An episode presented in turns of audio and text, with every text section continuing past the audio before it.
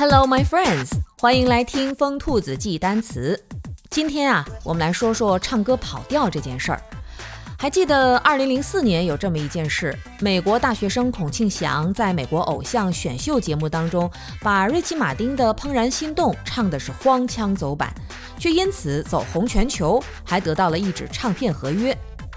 但是和幸运的孔庆祥不同，菲律宾一家卡拉 OK 的几位客人就因为将法兰克辛纳区的名曲《我的方式》唱得太难听，后来呢，竟被火大的听众开枪射杀了。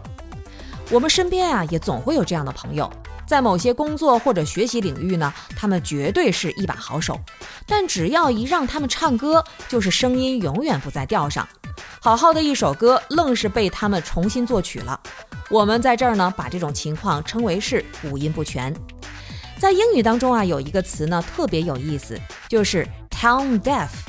tone t o n e 是语气音调的意思，deaf d e a f 是形容词，是聋的听不见的意思。放在一起，tone deaf 就是音盲。对于五音不全这件事儿啊，有很多的说法。有人说遗传因素。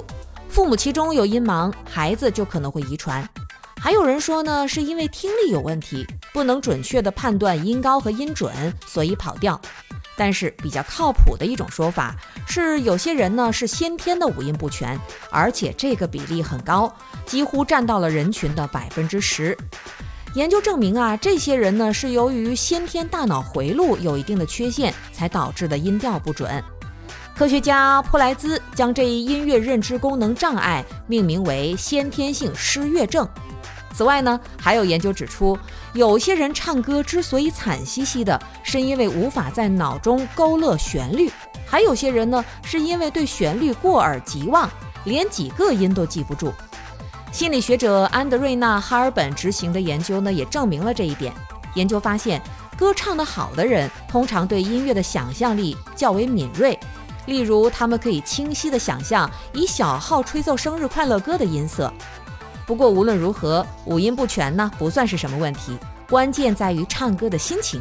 只要我们的心情是快乐的，音调跑得再远，也总有一抹亮色。